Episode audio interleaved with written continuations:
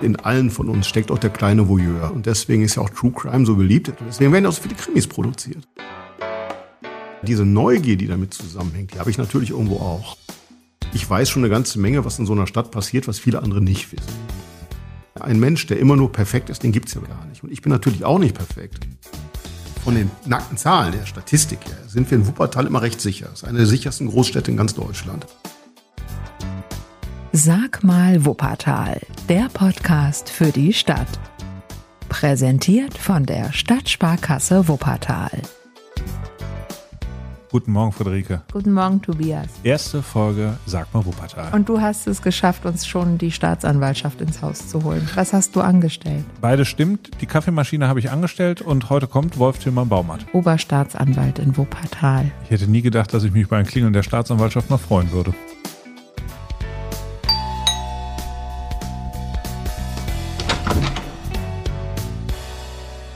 Guten Morgen, Wolf Tillmann Baumann. Herzlich willkommen bei uns. Guten Morgen, schön, dass ich da sein kann. Also wenn ich an so einen Staatsanwalt denke, dann ähm, denke ich an so Tatorttypen. So einer, der so ein bisschen mürrisch gelangweilt äh, zu so einem Tatort kommt. Rauchend mit so einem beigen Mantel an. Hatte eigentlich gar keine Lust, jetzt dafür rauskommen zu müssen. Ähm, wie viel ist davon Realität? Also da kann ich ja erstmal nur für mich sprechen. Also nicht viel, nicht viel. Also ich bin meistens nicht mürrisch, bin meistens gut gelaunt. Aber das ist so eine Persönlichkeitsfrage. Und an Tatort bin ich allerdings verhältnismäßig selten. Also das ist für einen Staatsanwalt nicht so irre häufig. Wir gehen schon mal raus, unsere Kapdezernenten gehen raus, wenn irgendwo eine Leiche gefunden wird, das gehört schon noch dazu. Aber ein Staatsanwalt hat viel zu viele Fälle, als dass er da eigentlich ständig rausgehen könnte. Jetzt denk mal so Staatsanwaltschaft, das klingt vielleicht irgendwie cool oder auch bedrohlich oder so. Fangen wir mal ganz ähm, einfach an. Was ist denn eigentlich die Staatsanwaltschaft und was ist die Aufgabe? Ja, kann man ähm, erklären. Wir sind zunächst mal Ermittler. Also wir leiten die Ermittlungen, also nicht so wie im Krimi, wie im Tatort, wo die Polizei macht, was sie will und der Staatsanwalt stört höchstens mal, sondern wir leiten das, was da passiert. Und das tun wir auch recht intensiv manchmal. Wobei in den kleineren Fällen die Polizei natürlich auch eigenständig ermittelt. Ist jetzt nicht so, dass die keine eigenständige Arbeit leisten. Dann sind wir natürlich in der Hauptverhandlung bei Gericht, wenn wir Anklage erhoben haben. Und da vertreten wir dann natürlich unsere Sicht der Dinge.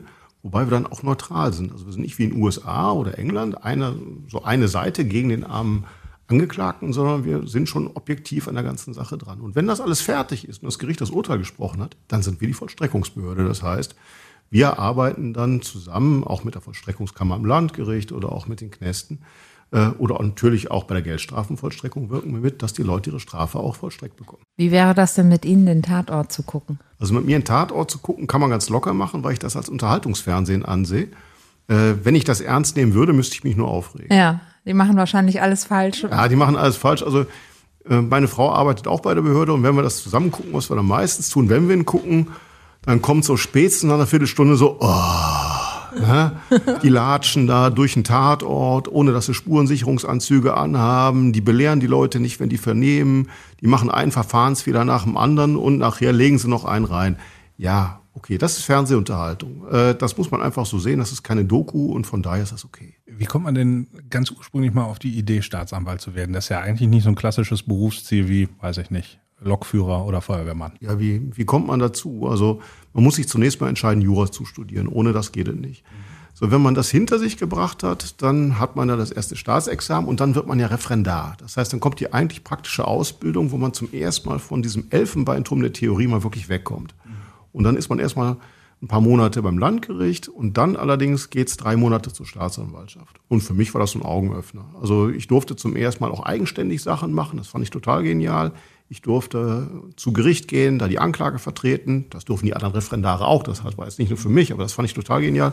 Und die Arbeitsatmosphäre, die hat mich völlig gefesselt, weil die Türen alle auf waren und das war so gesehen ein Team, eine Mannschaft. Und das fand ich total genial.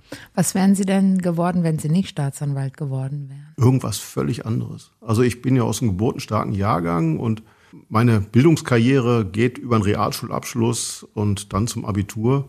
Nach dem Realschulabschluss habe ich erstmal nach einer Lehre geguckt und habe keine gefunden. Und hätte ich eine gefunden, wäre ich was völlig anderes geworden. Wahrscheinlich Industriekaufmann oder so. Was mich an solchen Jobs, und ich vermute, das ist bei der Staatsanwaltschaft auch so, so von außen fasziniert, aber auch, glaube ich, für mich selber abschrecken würde, man beschäftigt sich doch eigentlich mit etwas, wo viele nicht hingucken wollen. Also die Fälle, die da auf dem Schreibtisch landen, die sind meistens irgendwie, ähm, da geht's ja nicht mehr um Klein-Klein. Und man setzt sich ja auch eine Menge Elend aus, oder? Ja, man sieht eine ganze Menge, das stimmt natürlich. Aber zunächst mal, in allen von uns steckt auch der kleine Voyeur. Ne? Und deswegen ist ja auch True Crime so beliebt, deswegen wollen die Leute ja auch sehen, was da passiert. Und deswegen werden auch so viele Krimis produziert. Und von daher, diese Neugier, die damit zusammenhängt, die habe ich natürlich irgendwo auch. Also von daher, das ist ein interessanter Beruf. Und ich behaupte mal, ich weiß schon eine ganze Menge, was in so einer Stadt passiert, was viele andere nicht wissen.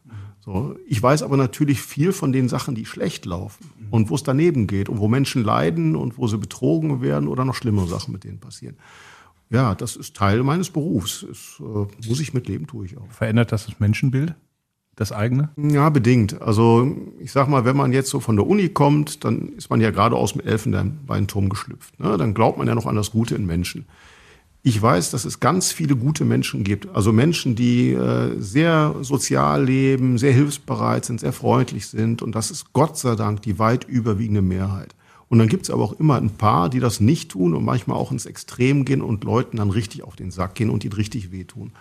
Und denen dann auf den Füßen zu stehen ja, das ist auch eigentlich eine schöne Aufgabe. Wenn Sie so in menschliche Abgründe blicken und menschliche Schicksale ähm, erleben, wie schaffen Sie das denn, sich dann abzugrenzen und zu sagen, so jetzt hätte ich dann auch Feierabend und dann nach Hause zu gehen, das nicht auf der emotionalen Ebene an sich heranzulassen, weil es ja vielleicht auch manchmal doch berührend ist in der einen oder anderen Weise? Also natürlich sind die Fälle manchmal berührend. Also die meisten Fälle nicht. Also wenn da einer bei eBay betrogen wird oder sowas, dann frisst mich das natürlich nicht an. Aber wenn Kinder missbraucht werden, wenn Menschen schwer verletzt oder gar getötet werden, wenn das zumal noch Leute sind, die man vielleicht persönlich gekannt hat, dann sind das Sachen, die einen natürlich irgendwo anfressen. Aber ansonsten muss man so eine innere Brandmauer aufbauen und das schafft auch jeder Polizist, jeder Feuerwehrmann, jede Feuerwehrfrau muss das auch können, denn die sehen auch jeden Tag die Sachen und die sehen die noch viel unmittelbarer, als ich das tue. Denn die fahren raus an die Tat- und Unfallorte und das ist Teil des Berufs, dass man das schafft, das in, aus dem privaten Bereich möglichst rauszuhalten. Wie haben Sie denn das geschafft, sich das so ein bisschen beizubringen oder zu üben? Ja, wie hat man das geschafft? Jetzt muss ich sagen, ich bin seit 95 im Geschäft, also schon durchaus ein paar Jahre. Äh, am Anfang habe ich auch noch gezählt, wie viele Leute hast du jetzt ins Gefängnis geschickt oder sowas. Da habe ich dann ziemlich schnell mit aufgehört, weil das auch eine Menge ist, die man dann nicht mehr überblicken kann und auch nicht mehr überblicken will. Äh, ja, wie schafft man das?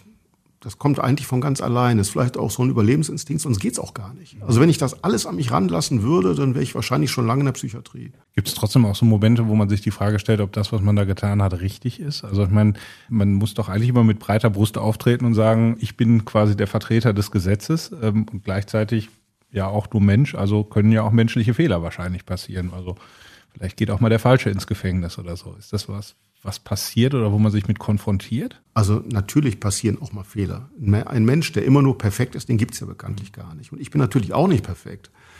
Und die Sache ist, man kann natürlich immer nur einen Fall beurteilen nach dem, was man in dem Moment gerade weiß. Manchmal wird man später schlauer. Und auch mir ist das schon passiert, dass ich Leute vor Gericht gestellt habe, die da im Endeffekt nicht hingehört haben. Aber das ist Teil des Systems. Äh, wenn ich einen hinreichenden Tatverdacht bejahe, also eine überwiegende Verurteilungswahrscheinlichkeit, dann klage ich an. Das sieht das Gesetz auch so vor. Und wenn sich dann später rausstellt, das war dann doch anders, ja gut, dann ist das eben so, dann muss der aber auch dann mit Fug und Recht freigesprochen werden. Ist man vom, vom Typ Mensch her anders, wenn man sagt, ich bin äh, mit Leib und Seele Staatsanwalt, also wenn man beispielsweise sagt, ich bin Richterin oder Richter, also sind das unterschiedliche Typen oder ist das alles sehr verwandt miteinander? Also ist schon sehr verwandt miteinander. Also ich habe ja genau die Ausbildung, die ein Richter auch hat. Also es ist jetzt kein fachlicher Unterschied. Ich hätte genauso gut Richter sein können. In Bayern ist es, glaube ich, auch so, ne? dass jeder Staatsanwalt auch Richter sein muss. Oder nein, jeder, jeder der Richter wird in Bayern, habe ich, glaube ich, mal gelesen, war vorher Staatsanwalt. Ne? Das ist noch nicht mal nur in Bayern so. Äh, Im Oberlandesgerichtsbezirk Hamm, das ist ja nicht weit von uns weg, da wechselt das auch immer wieder mal. Da ist man mal Richter und mal Staatsanwalt. Wir sind ja hier im Oberlandesgerichtsbezirk Düsseldorf und da ist es eher starr. Da werden sie als Staatsanwalt eingestellt und bleiben das meistens auch. Aber auch wir haben Kolleginnen und Kollegen, die auch schon mal wechseln. Und genauso kommen manchmal Richterinnen und Richtern zu uns und sagen, jetzt möchte ich mal Staatsanwalt sein. Ist denn der Staatsanwalt dann auch wirklich genauso unparteiisch wie ein Richter? Oder gibt es doch irgendwie so den Drang zur Anklage, quasi Gerechtigkeit herbeizuführen? Also es gibt, wenn man das so sportlich sagen würde, es muss den Zug zum Tor geben. Also ich muss ein Verfahren auch abschließen wollen. Und von daher muss ich auch Entscheidungen treffen, auch mit der Gefahr, dass die vielleicht irgendwann sich als falsch herausstellen. Und das Ziel muss nicht über die Anklage sein. Das Ziel muss sein, den Fall so weit aufzuklären, dass ich eine begründete Entscheidung treffen kann, lohnt es sich für eine Anklage oder auch nicht. Und das muss jeder Staatsanwalt, jede Staatsanwälte machen. Ist das das, was Sie antreibt, zu sagen, ich will, dass es gerecht zugeht und ich will, dass die Wahrheit herausgefunden wird? Ja, natürlich ist das irgendwo auch ein Antrieb. Aber Sie müssen sich vorstellen, der Fall fängt ja nicht so an, dass Sie das Ziel haben, irgendeinen in den Knast zu bringen. Der Fall fängt an mit, oftmals mit einer Strafanzeige oder mit einem ja, Auffinden von irgendeiner Situation, meistens durch die Polizei. Und dann versuchen wir erstmal rauszufinden, was da überhaupt passiert ist. Und dann haben sie verschiedene Leute, die ihnen was erzählen können. Vielleicht kann das Tatopfer ja mit ihnen reden oder Leute haben was gesehen oder gehört. Äh, manchmal haben sie auch Sachbeweise und dann setzt sich irgendwann so ein Puzzlebild zusammen. Und die Hauptarbeit eines Staatsanwalts ist nicht die rechtliche Bewertung eines Falls. Die können wir natürlich auch und die machen wir auch. Aber viel interessanter und aufwendiger ist, den Sachverhalt rauszufinden, was da überhaupt passiert ist. Ja, und das ist irgendwo auch ein Antrieb, rauszufinden, was steckt eigentlich hinter der Geschichte immer stecken Lebensgeschichten dahinter. Und manchmal hat man auf einer menschlichen Ebene vielleicht sogar Verständnis, weil jemand es nicht so ganz leicht hatte im Leben oder so. Geht Ihnen das manchmal so, dass Sie sagen, auf der Sachebene muss ich zwar so und so entscheiden ähm, oder komme ich zu diesem und jenem Ergebnis, aber menschlich kann ich es irgendwie verstehen? Also es gibt Straftaten, da kann man natürlich die Beweggründe eines Täters verstehen. Klar, der hatte Geldnöte oder die Situation ist völlig eskaliert, in der er sich befunden hat und er hat falsch reagiert. Natürlich gibt's das. Aber ganz oft ist der Beweggrund einfach das schnöde Geld.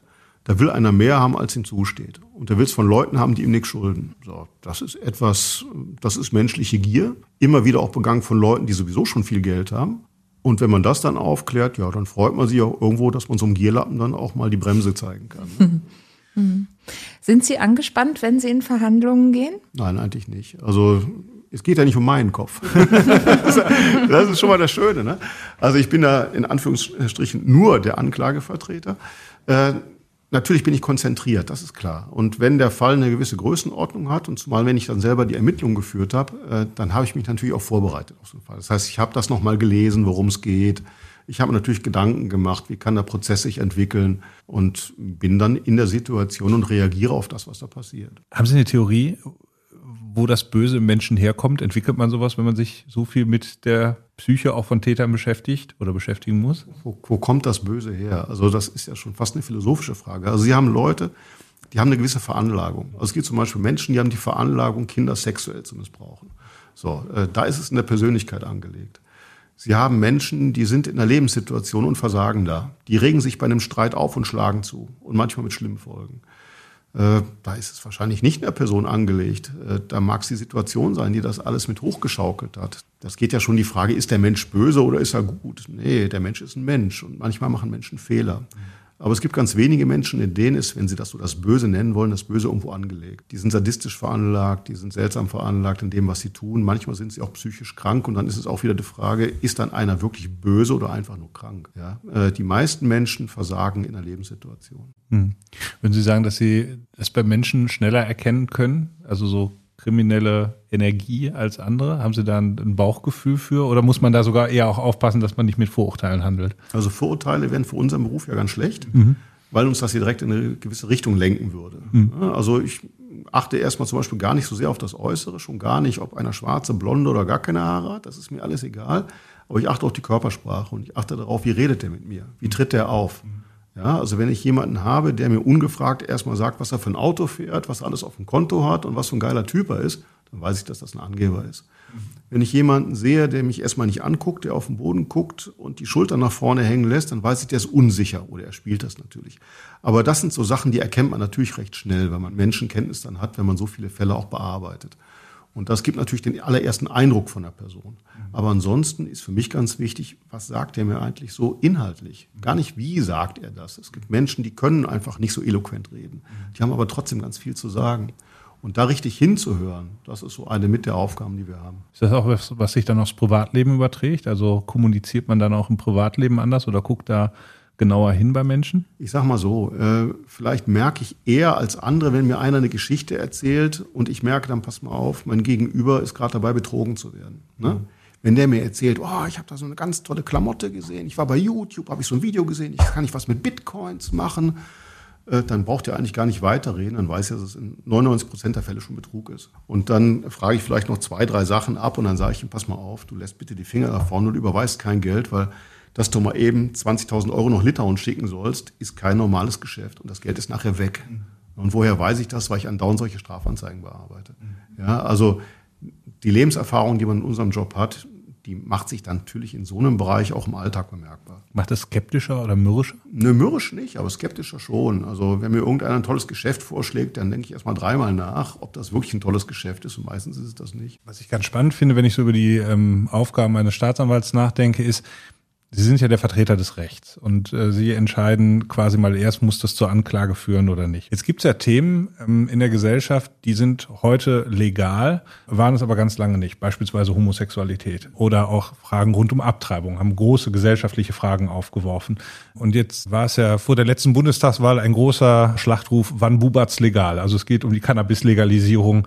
Und ähm, dann gibt es also Themen, die Sie heute vielleicht noch strafrechtlich verfolgen müssen und in einem Jahr vielleicht nicht mehr. Bringt einen das nicht in einen gewissen Zwiespalt auch manchmal? Also zunächst mal, wenn man Strafjurist ist, muss man erstmal die Gewaltenteilung auch verinnerlicht haben und auch respektieren. Ich setze Gesetze durch. Ich sanktioniere Gesetzesverstöße, aber ich mache die Gesetze nicht. Ja, und von daher, wenn der Gesetzgeber sich da anders entscheidet, das ist ja irgendwo dann auch eine politische Entscheidung, die auch von der Gesellschaft irgendwo durch die Wahlen indirekt mitgetroffen wird, dann muss ich das einfach akzeptieren und umsetzen. Also was ich da persönlich für richtig oder nicht richtig halte, das spielt dann erstmal eher keine Rolle. Ja, ich habe auch genug Fälle. Also wenn irgendwas legalisiert wird, dann habe ich jetzt nicht den, den Eindruck, ich muss jetzt unbedingt noch weitere Fälle finden für etwas, was eigentlich gar nicht mehr strafbar ist.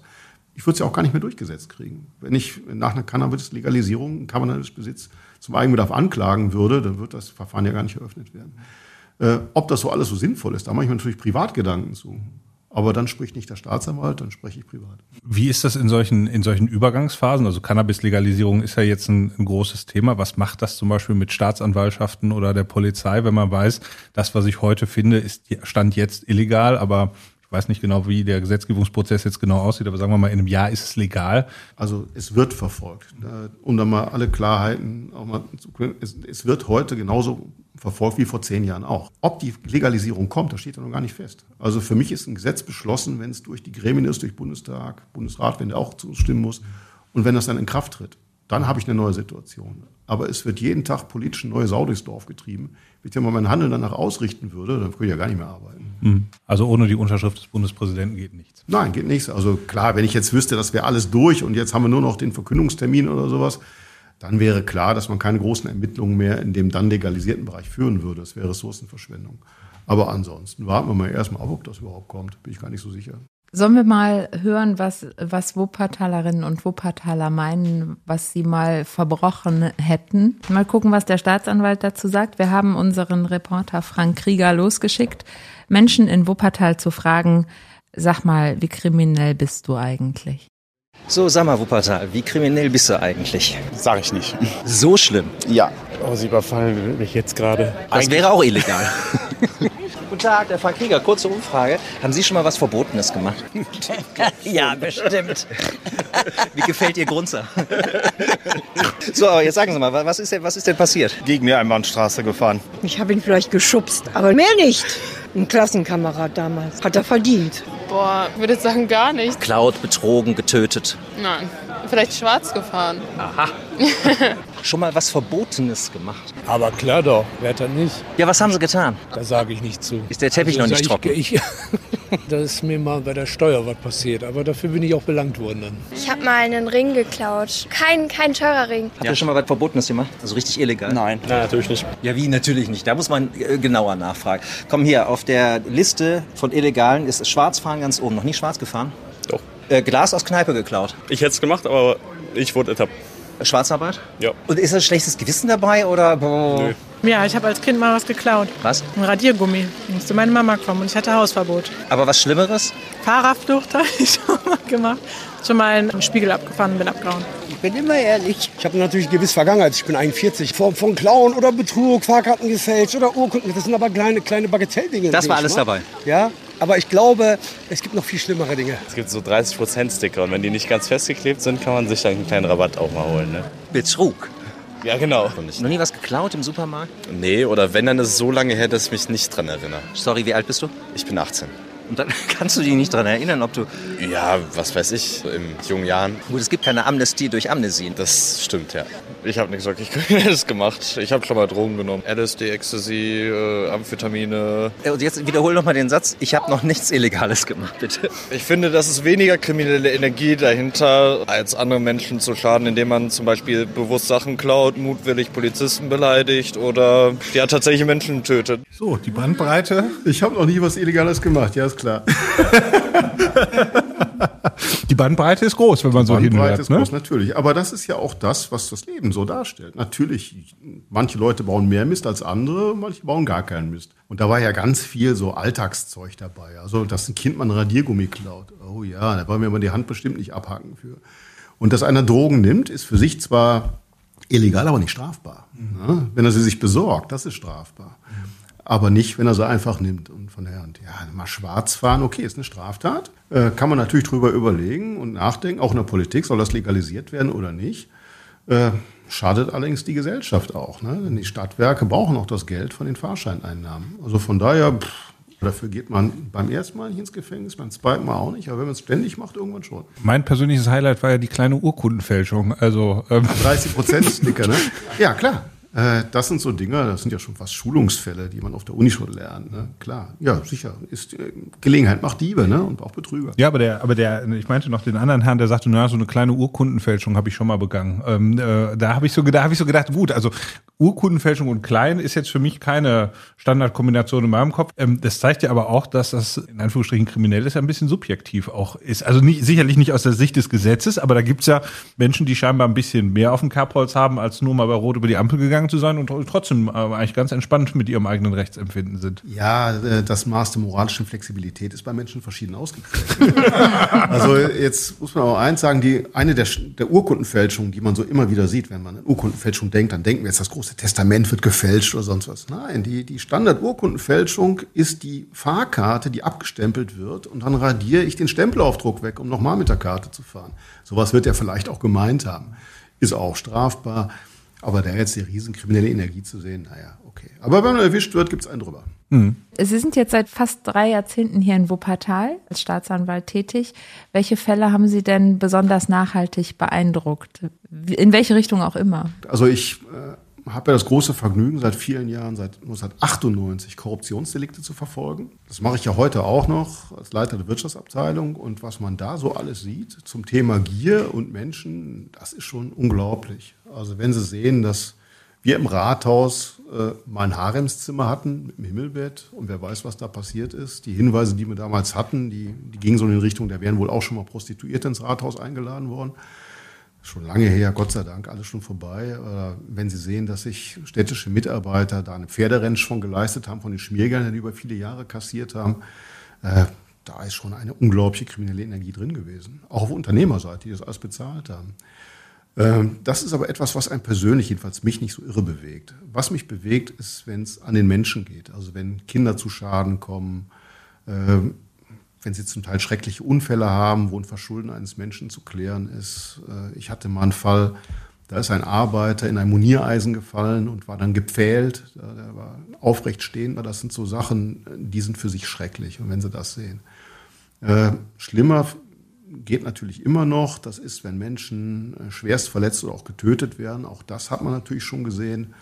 Bis hin zu einem Fall, ähm, das war äh, die Mutter eines Klassenkameraden unseres Sohnes und die ist dann von ihrem Ex-Mann aus Eifersucht umgebracht worden. Und wenn man eine Woche vorher noch beim Elternabend mit der Frau zusammengesessen und sich nett unterhalten hat und nachher hat man die Leiche mit ich weiß nicht wie viel Messerstichen, äh, dann ist das was, was dann einen auch erstmal mitnimmt. Würden Sie sagen, dass Wuppertal aus Sicht der Staatsanwaltschaft, aus Ihrer Sicht eine unauffällig normale deutsche Großstadt ist oder ist hier irgendwas besonders auffällig? Also von den nackten Zahlen der Statistik her sind wir in Wuppertal immer recht sicher. Es ist eine der sichersten Großstädte in ganz Deutschland. Äh, aber dennoch gibt es natürlich Kriminalität hier und die ist regional allerdings verschieden verteilt. Also wenn Sie Richtung Berliner Platz gehen, da ist natürlich viel Menschen mit sozialen Schwierigkeiten, die da wohnen, wo dann auch Drogenkonsum ist. Entsprechend hängt damit natürlich der Drogenhandel zusammen. Das ist ein Stadtteil, der vor nicht allzu langer Zeit noch extrem kriminalitätsbelastet war, bis uns das gelungen ist, da die Szene mal richtig aufzumischen.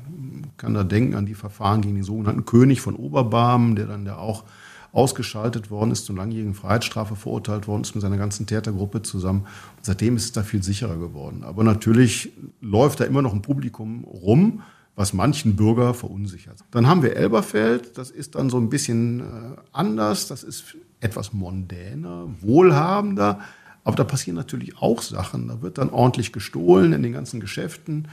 Und da sitzt natürlich auch das, was wir dann zum Teil als Wirtschaftskriminalität sehen. Wenn da in den Firmen, in den Büros äh, mit der moralischen Flexibilität gearbeitet wird, die Steuer betrogen wird, Subventionen erschlichen werden, all das passiert, was dann eben auch vorkommt bei Leuten, die eigentlich schon Geld haben. Ja, das ist dann eher Elberfeld. Aber es mischt sich alles so, dass Sie eigentlich die ganze Bandbreite auch in der ganzen Stadt irgendwo vorfinden. Sie haben gerade das Rathaus erwähnt und es gab ja vor jetzt schon ein paar Jahren das Verfahren um den früheren Oberbürgermeister Hans Kremdahl und ein langes Korruptionsverfahren. Also später ist er freigesprochen worden und heute gibt es aber einen Schwerpunkt Korruption bei der Staatsanwaltschaft. In Wuppertal gibt es da einen Zusammenhang oder ist das einfach Zufall? Ja, ein Zufall ist das nicht. Also ich bin ja selber Gründungsmitglied der Schwerpunktabteilung Korruption. Die ist allerdings nicht wegen des damaligen Oberbürgermeisters gegründet worden, sondern wegen der Vielzahl der Korruptionsfälle, die davor schon gelaufen sind. Also wir haben ja äh, seit 97, 98 haben wir massiv Korruption vorgefunden. Nicht nur in Wuppertal, sondern auch in anderen Städten hier im Bergischen Städtedreieck. Seinerzeit, als man Korruption behandelt hat, war das ein Delikt, was in Deutschland kaum verfolgt worden ist. Wo man auch, also wenn Sie mich 1998, da bin ich eingestiegen mit Korruption, wenn Sie mich 98 gefragt hätten, Herr Baumert, gibt es Korruption in Deutschland, hätte ich Ihnen gesagt, uns im absoluten Brustton der Überzeugung, ach wissen Sie was, vielleicht mal ein Einzelfall, aber schauen Sie mal nach Südeuropa oder sonst wo in netten Gegenden der Welt, da ist das hier nicht. Und ich weiß, das wäre völlig falsch gewesen. Also wir haben ganze Systeme hops genommen und haben dabei auch eine Erfahrung gesammelt, die dazu geführt hat, dass wir uns dann spezialisiert haben auch darauf. Und äh, das hat unter anderem so Blüten getragen, dass ich mittlerweile Referent für Außenfortbildung für genau diesen Bereich auch bin und Richter, Staatsanwälte und auch Polizisten in dem Bereich Weiterschule. Ja, allein weil wir die, ja, die Fälle in solcher Zahl und Schwierigkeit hatten, wie das eigentlich auch selten ist. Hm. So Themen wie Drogenkriminalität beispielsweise, die sind mal mehr oder mal weniger sichtbar, aber ich glaube, jeder, der mit offenen Augen durch die Stadt geht, hat wahrscheinlich schon mal ähm, Teile davon gesehen. Korruption sieht man ja so überhaupt nicht als normaler Bürger. Man weiß ja nicht, was in den Büros und zwischen den Aktendeckeln schlummert. Wie, wie kann ich mir als normaler Bürger quasi dieses Thema Korruption vorstellen? Es ist wahrscheinlich nicht der Umschlag mit 50 Euro, damit ähm, der Reisepass äh, schneller beantragt wird äh, oder sowas, worüber wir hier reden, wenn es um Korruption geht, oder? Ach, also es gibt da ganz verschiedene ja, Ausprägungen. Also den 50-Euro-Schein im Umschlag, den gibt es auch, allerdings recht selten. Das ist oftmals im Zuwanderermilieu. Wenn die irgendeine Sachentscheidung von der Behörde haben wollen, packen die das so mit im Briefumschlag, mit dem Antrag und geben das beim Amt ab. Vielleicht auch, weil sie es aus den Herkunftsländern gar nicht anders kennen. Äh, das ist eher harmlos. Da kriegen sie ganz schnell aufgeklärt und geahndet. Interessant ist das, wenn das strukturiert ist. Also wenn die Leute das als System für sich entwickelt haben. Und wenn Sie sagen, Korruption sieht man nicht, die Folgen von Korruption, die sehen Sie recht deutlich. Wenn Sie äh, um die Jahrtausendwende mal durch Wuppertal gegangen sind und mal sich die Schulen angeguckt haben, dann hätten Sie gesehen, dass die sehr, sehr baufällig zum Teil waren. Warum? Weil man jahrzehntelang die Mittel, die dafür eigentlich vorgesehen waren, abgezweigt hat. Deswegen haben wir so eine, einen Schaden in der Gebäudestruktur da auch gehabt. Deswegen waren die Klassenzimmer verschimmelt und sowas. Weil man früher das Geld abgezweigt hat.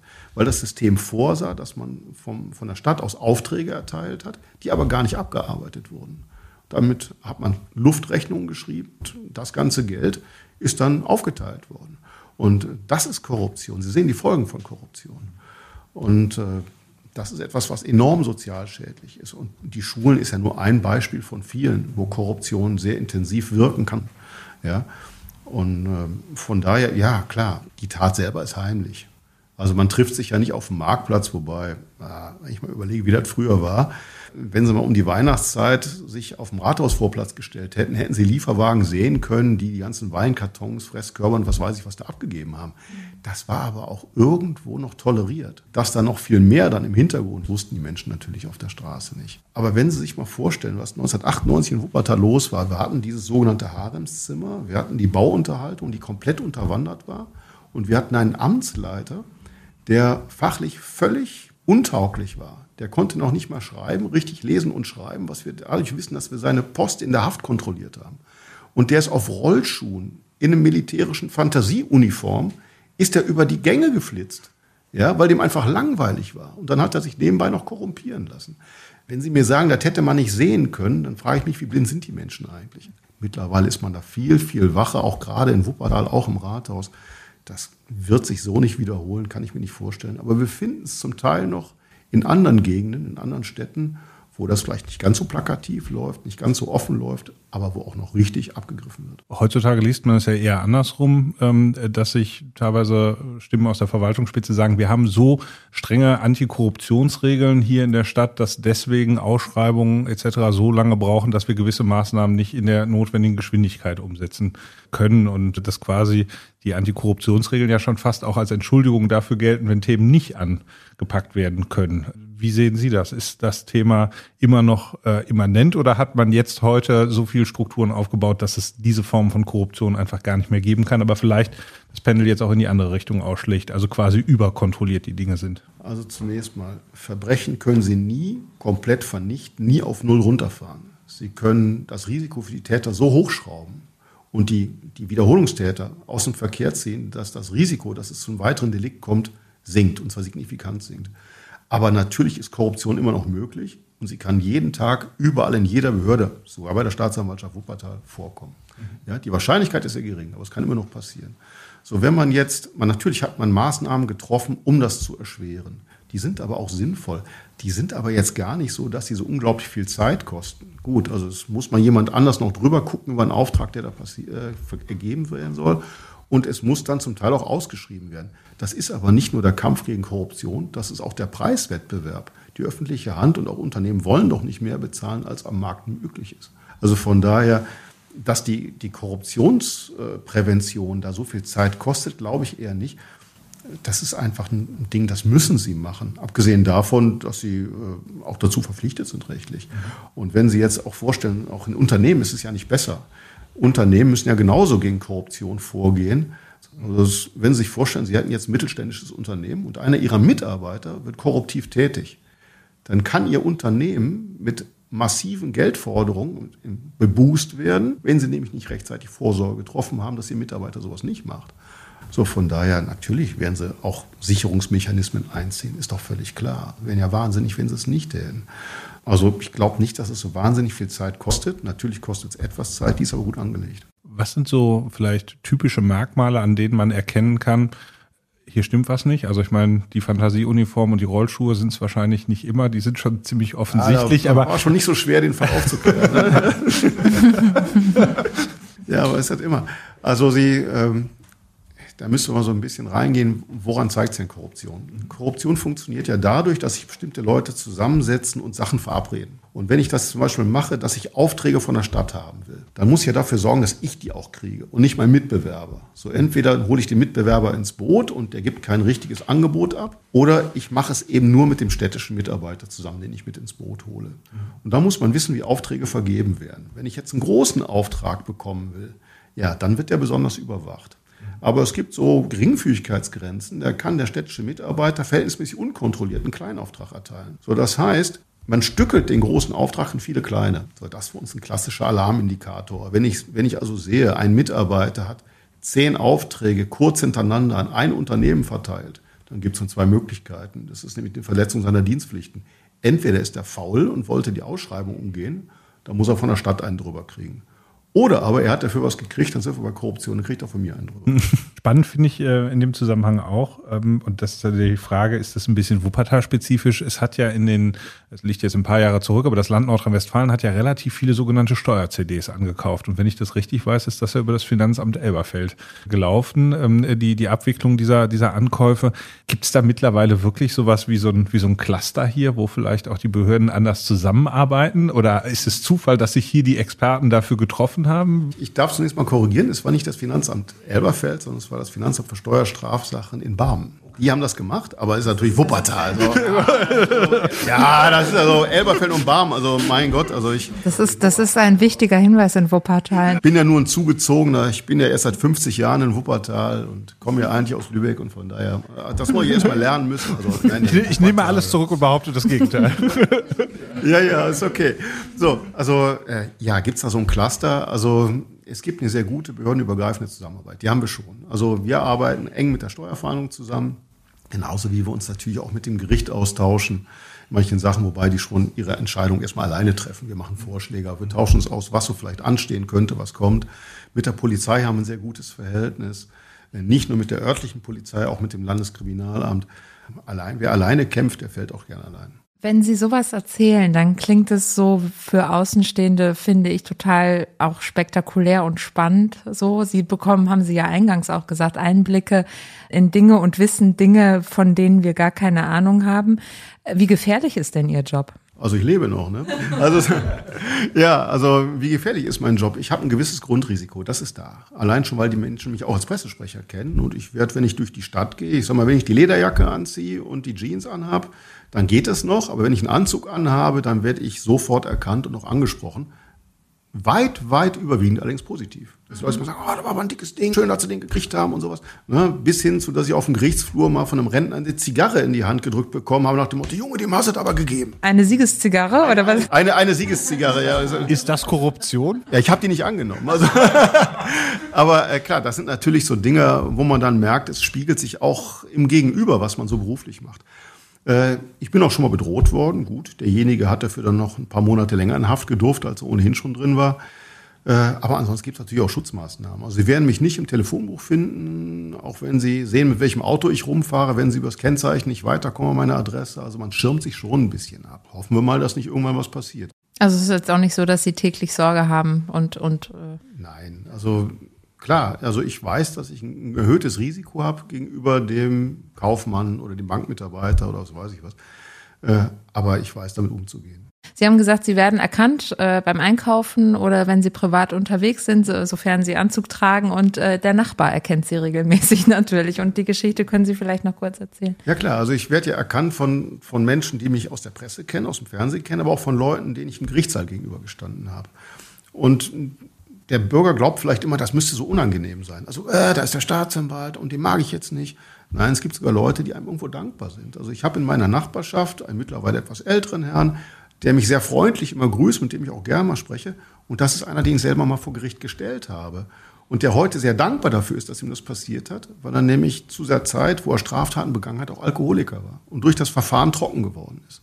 Und von daher der Mensch ist ja nicht immer gleich und der Mensch entwickelt sich auch. Und wenn einer sagt, ja, hast du einmal eine Straftat begangen, dann bist du halt eine dumme Sau. Nein, das stimmt nicht. Der Mensch kann sich ändern und der hat sich geändert und ist da eigentlich auch sehr froh und mit sich selbst im Rein und das erzählt er mir dann auch. Ist es so, dass Sie im Nachgang noch mitbekommen, was so zumindest aus den spektakulären Fällen oder denjenigen, die dann vielleicht auch Haftstrafen antreten mussten, geworden ist? Oder ist das dann auch einfach ähm, nicht mehr Ihr Metier? Also haben Sie da noch ein Interesse dran? Also ich verfolge das nicht offensiv. Also ich gucke jetzt nicht, was ist eigentlich aus dem sowieso geworden. Und man kriegt es immer wieder mit. Also ich darf mal dran erinnern, es ist jetzt ein paar Jahre her, da ist der Kiosk überfallen worden, wo ich mir schon mal eine Zeitung hole. Und natürlich, der Kioskbetreiber kennt mich ja, weiß ja, wer ich bin. Das hat er mir dann auch erzählt und ein paar Wochen später hatten wir den Täter. Das war damals ein Spieler des Wuppertaler Sportvereins, wo auch die Presse dann sehr stark drauf angesprungen ist. Der hat direkt noch einen Künstlernamen gekriegt, dann hieß der Big Boy und sowas. Und dieser Mensch hat seine Haftstrafe abgesessen und ist danach aber wieder Fußballprofi geworden. Mhm. Auch durchaus erfolgreich, hat seine Spielzeiten gehabt und der hat sogar ein Buch geschrieben. Mhm. Also von daher, das kriege ich dann natürlich auch mit und freue mich, wenn einer dann die Kurve gekriegt hat. Mhm. Aber natürlich sehe ich auch immer wieder, wenn man einen hat und dann kommt ein neuer Fall rein, dann sieht man, ach guck mal, der ist schon wieder. Ne? Also das gibt es natürlich genauso. Aber ich freue mich für jeden, der die Kurve kriegt und dann ehrlich lebt. Und es gibt also schon sowas wie Stammkundschaft. Natürlich gibt es Stammkundschaft, klar. Stammkundschaft haben sie einerseits die Leute, die einen Hang zu Straftaten haben. Der Hang hängt dann oftmals auch mit einer Suchtproblematik zusammen. Und dann muss man zum Beispiel für den Schuss Heroin auch immer wieder Straftaten begehen. Und es gibt Leute, die sind einfach doof. Ja, die kriegen es nicht hin, die können, die sind zum Teil hochintelligent. Ich habe jetzt neulich einen jungen Mann gehabt, der hat Abitur, noch nicht mal ein schlechtes, der könnte jetzt alles aus seinem Leben machen. Was macht er? Das Erste, was er tut, ist sich Falschgeld besorgen und damit äh, iPhones kaufen. Ja gut, jetzt muss man wissen, das wird hart bestraft. Der hat jetzt zwei Jahre, vier Monate, meine ich, Freiheitsstrafe äh, in der ersten Instanz, wo man sich denkt, Junge, was machst du mit deinem Leben? Ne? Aber nicht jeder ist so intelligent, seine Talente auch zu nutzen. Bei der Stammkundschaft ist es so, dass man, dass man auch manchmal irgendwann so, ich sag mal in Anführungsstrichen, genervt ist, dass man einfach denkt, das kann doch nicht sein. Oder ist es dann halt auch so ein bisschen wie täglich grüßt das Murmeltier und man arbeitet das professionell ab? Also ob es Leute gibt, die einen auf den Sack gehen, ja klar, natürlich gibt es die. Ne? Also wenn da einer immer wieder kommt, aber da muss man professionell mit umgehen. Ja, man muss schon die Straftat verfolgen, die er dann auch wirklich begangen hat. Und nicht bestrafen, dass er einem auf den Nerv geht. Also das, das geht nicht. Ja. Also so professionell muss ich schon sein. Aber natürlich wird er dann auch angeklagt, wenn man es ihm beweisen kann. Und dann muss er halt die Quittung für das bekommen, was er schon wieder gemacht hat. Sie haben gerade gesagt, Sie müssen, auch wenn Sie persönlich genervt sind, ein Profil bleiben. Was darf Ihnen denn zum Beispiel in einer Verhandlung, was dürfen Sie auf gar keinen Fall machen? Ja, fangen wir mal mit dem völlig harmlosen an. Es gibt eine Kleiderregel. Also ich muss ja meine Amtstracht tragen im Gericht. Ne? Das heißt, weißes Hemd, weiße Krawatte und dann kommt natürlich die schwarze Robe darüber. Ja, das ist das, was man dann schon mal bei Gerichtsfilmen sieht oder sowas. So muss ich aussehen. Ich darf gar nicht anders aussehen. Ja, ansonsten sagt da eigentlich schon der gesunde Menschenverstand, was man darf und was nicht. Also ich werde im Gerichtssaal nicht ausfallend werden. Ich werde nicht persönlich beleidigend werden oder sowas. Das wäre ja der völlige Verlust der Professionalität. Äh, das ist mir Gott sei Dank noch nie passiert, auch wenn man mich manchmal schon geärgert hat. Äh, das gehört einfach dazu. Das muss man dann hinkriegen. Ansonsten bin ich etwas freier als ein Richter, denn ich kann kaum befangen sein. Ne? Also ein Richter muss ja höllisch aufpassen, was sagt er und nimmt da vielleicht irgendwie seine Überzeugung schon mal vorweg. Ich bin der Ankläger, ich darf das. So und von daher, äh, dass ich mal Sachen mache, die wirklich nicht gehen, nein. Also es ist ja äh, ritualisiert, was da passiert. Es ist ja ein ganz genauer Ablauf, der da stattfindet. Also wenn Sie sich eine erstinstanzliche Hauptverhandlung angucken, dann fängt das ja damit an, dass ich meistens schon im Saal bin, bevor die anderen kommen. Das Gericht ist noch gar nicht drin. Irgendwann kommt der Angeklagte, oder wenn es mehrere sind, natürlich alle. Und dann kommen auch die Anwälte schon. Wenn man ein halbwegs normales Verhältnis zu denen hat, und das ist in 99 Prozent der Fälle der Fall, dann begrüßt man sich kurz, dann gibt es auch manchmal Smalltalk. Und dann gibt es schon mal einen Anwalt, der sagt, Mensch, Herr Baumert, stell dir mal vor, letzte Woche haben Sie tatsächlich mich selbst betrogen. Ne? Da ist mir das und das passiert. Ja, dann spricht man kurz drüber. Und dann irgendwann äh, kommt das Glöckchen und dann kommt das Gericht rein, dann steht man auf und dann ist auch klar, jetzt ist Anpfiff. Also jetzt ist das Formlose vorbei, jetzt geht's zur Sache. Dann wird die Verhandlung eröffnet, die Personalien des Anklagen werden festgestellt durchs Gericht und dann stehe ich auf und muss die Anklage verlesen. Und spätestens jetzt weiß jeder, was die Stunde geschlagen hat. Äh, da merkt man auch schon an dem, wie ich auftrete, jetzt ist es ernst. So, und dann geht die Beweisaufnahme los. Das heißt, der Angeklagte kann was sagen dann kommen die Zeugen, die Urkunden werden sich angeguckt und was da alles passiert. Und am Ende gibt es ein Plädoyer und danach ein Urteil. Und das ist von der Prozessordnung vorgegeben, was passiert, aber inhaltlich natürlich nie ganz gleich weil sich das natürlich an dem ausrichtet, was gerade Gegenstand des Verfahrens ist und was auch in der Hauptverhandlung passiert. Was mir so auffällt, wenn ich Berichterstattung mitbekomme, ist, dass natürlich die Verteidiger immer eine möglichst geringe Strafe fordern. Dafür sind sie ja auch da. Ich häufig das Gefühl habe, die Staatsanwaltschaft fordert besonders hohe Strafen und das Gericht macht dann so ein salomonisches Urteil. Also es ist häufig in meiner Wahrnehmung ein Stück weit unter dem, was die Staatsanwaltschaft gefordert hat, aber damit immer noch deutlich über dem, was sich die Verteidiger gewünscht haben. Ist das ein realistisches Bild oder ähm, und, ähm, und, und fordern sie 120 Prozent, damit sie 100 Prozent bekommen, weil die Kollegen, also die Richter, wenn man sie als Kollegen bezeichnet, haben die gleiche juristische Grundbildung, die müssten doch theoretisch zu dem gleichen Eindruck kommen wie Sie, oder? Ja, jetzt äh, dürfen Sie einen Denkfehler nicht machen. Also eine Strafe kann man nicht mit einer mathematischen Formel berechnen. Das geht nicht. Also es gibt immer eine Bandbreite, die möglich ist. Wenn Sie sich vorstellen, zwei Menschen prügeln sich und einer nimmt von mir aus ein Bierglas und haut das dem anderen auf den Kopf. So, dann ist das eine gefährliche Körperverletzung. Ja? Äh, das können Sie bestrafen mit sechs Monaten bis zehn Monaten, aber auch mit dreieinhalb Jahren. Das ist also eine riesen Bandbreite. Und da müssen Sie abwägen, was für und gegen den Angeklagten spricht, wenn Sie dann zum Tatnachweis kommen und dann irgendwo sich annähern an das, was Sie für sinnvoll halten. Ob man dann vielleicht einen Richter kennt und sagt, pass mal auf, das ist so ein Softie, der gibt sowieso immer weniger, als du beantragst und dann haust du ein bisschen drüber Boah, das wäre jetzt ein Gedanke, der vielleicht nicht völlig falsch wäre. Das würden wir natürlich nie zugeben, weil dann würde das Gericht ja unseren Anträgen nicht entsprechen. Also ich versuche schon immer, also ich persönlich jedenfalls, das zu beantragen, was ich auch wirklich für sinnvoll halte. Und immer wieder passiert es auch und eigentlich recht häufig sogar, dass das Gericht dann auch tatsächlich da landet bei dem, was ich vorschlage. Mhm. Allein weil ich mir auch schon Gedanken gemacht habe und die auch durchaus mitteile. Also ich mache auch eine Abwägung im Plädoyer, die ich dann deutlich mache. Also was spricht für den Angeklagten? Vielleicht, dass er geständig ist, dass er einen Schaden wieder gut gemacht hat, dass er vielleicht noch nicht vorbestraft ist. Aber ich sehe auch die andere Seite, die natürlich der Verteidiger nicht so gerne sieht. Ne? Dass ich vielleicht besondere Tatfolgen habe, dass vielleicht besonders brutal war und beim Opfer vielleicht dann irgendwo doch noch was zurückgeblieben ist. Und das wege ich ab, mache einen begründeten Vorschlag. Und das Gericht ist natürlich dann frei da drin. Was macht man damit und was halten die für angemessen? Und wenn das in der Bandbreite ist, die wir vertretbar halten, werden wir dagegen auch nichts machen. Wenn das aber absolut rausschlägt aus dem für uns jetzt vertretbaren Bereich, dann gehen wir natürlich ins Rechtsmittel. Fühlt man sich dann persönlich, äh, ich sag mal, gekitzelt, wenn, wenn das Urteil so anders ist als das, was man sich vorgestellt hat? Oder ist das eine abgeklärt professionelle Geschichte für Sie, wo Sie sagen, okay, der Richter, die Richterin hat es halt nun ganz anders gesehen? Ja, klar. Also ich sag mal so, es gibt durchaus Urteile, die werden ja auch mündlich erstmal begründet. Wenn das Urteil kommt, heißt ja nicht nur, wird jetzt verurteilt oder freigesprochen und dann geht man, sondern es gibt eine mündliche Urteilsbegründung. Und manchmal ist es so, dass man dann hört vom Gericht, ach ja, und dann denkt man, ach guck mal, so und so haben die das gesehen, ja, kann man vielleicht auch so sehen. Und dann ist es auch in Ordnung. Wenn man allerdings denkt, so, oh Mensch, da waren die jetzt aber mal völlig daneben. Ja gut, dann natürlich bleibt man im Saal immer noch freundlich äh, und verabschiedet sich und dann geht man aber ins Büro, schreibt die Rechtsmittelschrift und haut die raus und weiß, so Kollege, jetzt darfst du dein Urteil erstmal schriftlich richtig äh, begründen und dann gucken wir, was die nächste Instanz dazu sagt. Ich finde das ganz spannend, weil man ja eigentlich so direktes Feedback auch auf die eigene Arbeit bekommt.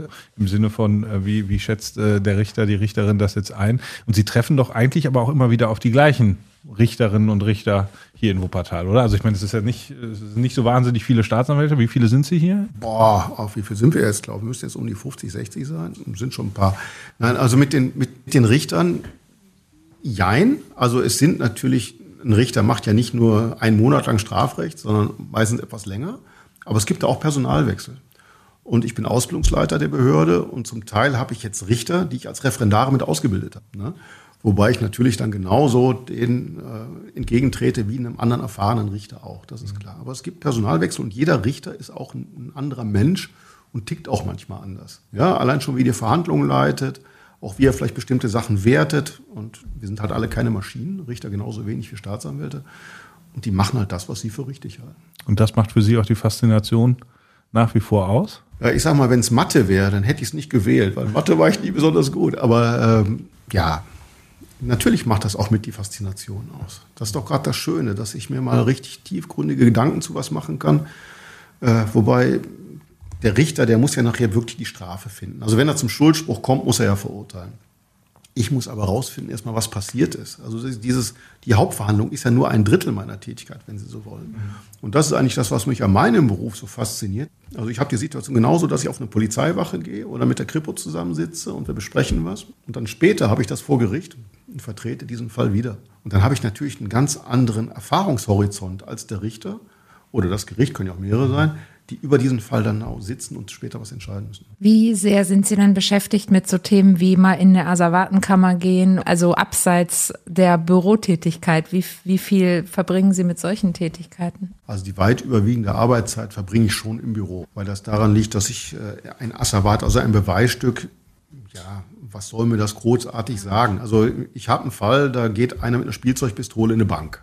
Ja, da muss ich nicht wissen, wie genau die aussieht. Und es wird sowieso ein Foto dieser, dieser Anscheinswaffe dann in der Akte sein. Äh, na klar, äh, bei Gericht werden wir das als Beweisstück mit vorlegen und das Gericht muss sich das angucken, wenn es als Beweisstück das verwenden will. Aber ansonsten die meiste Zeit ist äh, mit der Akte und am Telefon. Mhm. Weil man macht sehr, sehr viel, dass man auch mit der Kripo spricht, dass man auch mal einen Polizisten anruft und sagt, pass mal auf, das und das muss aber jetzt noch passieren und bitte veranlassen. Oder auch, und das sind die Sachen, die natürlich am meisten Spaß machen, sie gehen raus ins Einsatzgeschehen. Aber das ist gerade als Abteilungsleiter dann selten, dass sie bei einer Durchsuchung mit rausgehen, zum Beispiel ein Unternehmen, und dann Seite an Seite mit der Polizei die Sache leiten. Ja, und dann kriegen sie auch unmittelbar das Feedback aus dem, von den betroffenen Menschen. Die, die regen sich auf, die äh, zum Teil fahren die aus der Haut, zum Teil sind sie ängstlich. Sie haben die ganze Bandbreite menschlichen Verhaltens und müssen das natürlich dann irgendwo auch ja, dem begegnen. Wie viele Fälle bearbeiten Sie so ungefähr im Jahr? Oh, im Jahr, das ist jetzt schwer zu sagen. Also zeitgleich habe ich persönlich so um die 50 Fälle, die ich gleichzeitig bearbeite. Und natürlich kommen immer welche dazu und welche werden abgeschlossen. Das ist aber von Staatsanwalt zu Staatsanwalt sehr, sehr verschieden nach dem, was sie bei uns gerade machen. Also der allgemeine Dezernent, der also das macht, was keine Sonderzuständigkeit hat, der hat zum Teil um die 300, manchmal auch mehr Verfahren, er gleichzeitig bearbeitet. Der Morddezernent, der nun Gott sei Dank haben wir da sehr wenige Fälle. Ne? Der macht viel, viel weniger, aber an den Fällen muss er viel intensiver arbeiten. Also das ist, äh, Sie haben eine hohe oder niedrige Schlagzahl äh, und sind natürlich irgendwann, wenn Sie in der Sonderverwendung sind, äh, auch ein Spezialist für das, was Sie machen. Wie lange wollen Sie den Job noch machen? Kann ich Ihnen sagen, wie lange ich den machen werde? Knapp zehn Jahre noch. Knapp zehn Jahre. Und ja, dann, dann, werde ich 67 sein. Das sind aber genug andere Leute da, die das machen und bestimmt auch gut machen werden. Da mache ich mir gar keine Sorgen. Okay, das heißt, es gibt noch eine Menge Straftäter, die vor Ihnen zittern dürfen und äh ja, ob die zittern, das, das dürfen die selber entscheiden, aber vor Gericht gestellt werden sie, wenn sie Mist bauen und so dumm sind, sich erwischen zu lassen. Was ist denn die bescheuertste Frage, die man Ihnen mal gestellt hat als Pressesprecher der Staatsanwaltschaft Wuppertal? Vielleicht die nach der bescheuertsten Frage. also ich sag mal so, äh, es gibt manchmal Fragen, die kriegt man, die sind unfreiwillig komisch. Also ich habe es mal gehabt, da war ich einkaufen und äh, pack meine Einkäufe hinter der Kasse in die Tüte. Und dann kommt ein Rentner auf mich zu und guckt mich an und sagt, Sie sind doch der Herr Baumert aus dem Fernsehen. Ich sage, ja, ja, bin ich. Und dann war der völlig entsetzt und sagte, und Sie kaufen selbst ein? und das war natürlich unfreiwillig komisch. Das natürlich herrlich, weil der, der muss sich gedacht haben, ich sitze in meinem eichenvertäfelten Büro und habe mein Personal, was natürlich so profane Sachen wie Einkaufen für mich erledigt. Nee, natürlich nicht. Ne? Nein, aber ansonsten gibt es natürlich Fragen, die sind manchmal äh, so, dass man denkt, oh Gott, komm, hast du ja schon hundertmal beantwortet als Pressesprecher. Aber woher soll der eine, der jetzt dir gegenüber steht, das wissen? Also von daher, der kriegt natürlich genauso die nette Antwort wie alle anderen auch.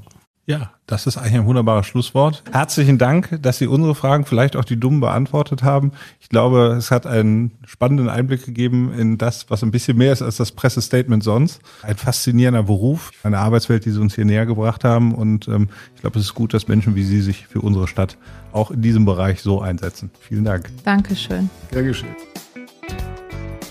Das war Sag mal Wuppertal, der Podcast für die Stadt. Eine Produktion von Podpod Studio. Präsentiert von der Stadtsparkasse Wuppertal.